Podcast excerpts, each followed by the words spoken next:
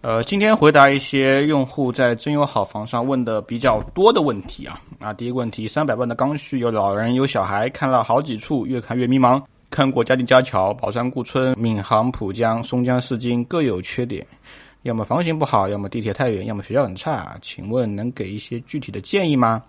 啊，讲实话，三百万到四百万是目前上海比较主流的上车盘呢。基本上这个价位里面呢，啊，楼盘比较多，可选择余地也比较大，而且呢，具备生活的可能。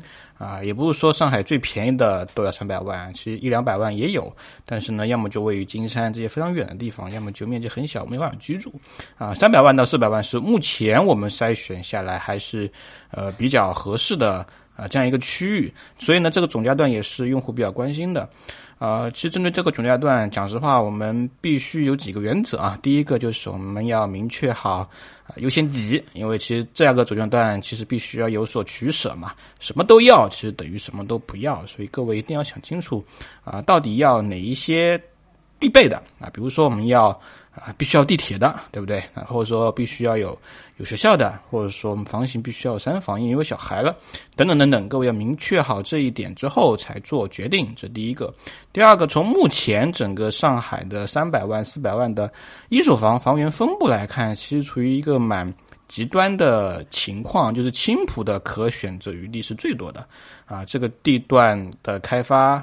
啊，商品房供应是最繁忙的。换句话来说，如果您选择青浦，那可能你的选择比较余地会比较多啊。相对比较多的楼盘里面，你可能会挑选到性价比比较高的项目。因为一手房定价就这样，如果这个地方只有一个啊这个总价段的，那么它可能呃客户群就比较多，所以楼盘就会比较强势啊。类似于闵行啊、浦东也有一些三四百万的，但是因为供应量比较少，所以基本上都是一个两个项目。所以如果你要选，择起来可比较的余地就不会特别多，这是第二个。第三个，其实我特别想给各位建议的就是，如果各位要买这样一个项目，其实我认为有一个比较核心的关键点，因为这些总价段的房子基本上都是位于啊近郊或远郊啊，都是不会在太市中心的位置，所以呢，在这样的地段下，我们要选择有地铁。